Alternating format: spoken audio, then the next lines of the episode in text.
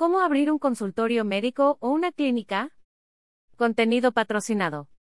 Asociarte Global, empresa experta en el tema, te da claves para un exitoso proceso de habilitación. La pandemia ha agravado las dificultades de los profesionales de la salud. A las condiciones laborales precarias, ahora se suman difíciles pasos en la habilitación de consultorios AIPS. Afortunadamente, Asociarte Global les ayuda a los médicos en este proceso. ¿Por qué es un trámite tan complicado?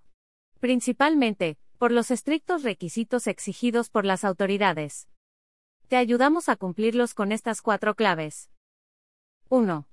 Verifica la documentación. Incluye certificados de instalaciones eléctricas, de existencia y de representación legal, entre otros. También un plan hospitalario de emergencias en el caso de las IPS. Generar esta documentación toma bastante tiempo. 2. Ajusta la infraestructura. Es importante que la infraestructura cumpla con las condiciones exigidas en las zonas comunes y asistenciales.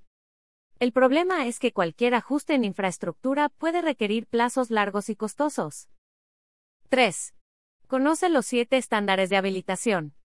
El Sistema Único de Habilitación exige estándares en talento humano, infraestructura, dotación, medicamentos, dispositivos médicos e insumos, historia clínica y registros, procesos prioritarios, e interdependencia de servicios.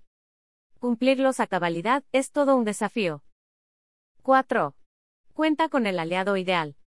Por la complejidad del trámite de habilitación, lo mejor es asesorarse jurídicamente con profesionales experimentados.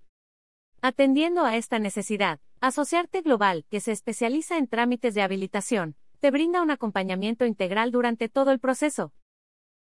Para adquirir el servicio de habilitación de Asociarte Global, contáctanos en info@asociarteglobal.com o en la línea de atención 316 530 2911.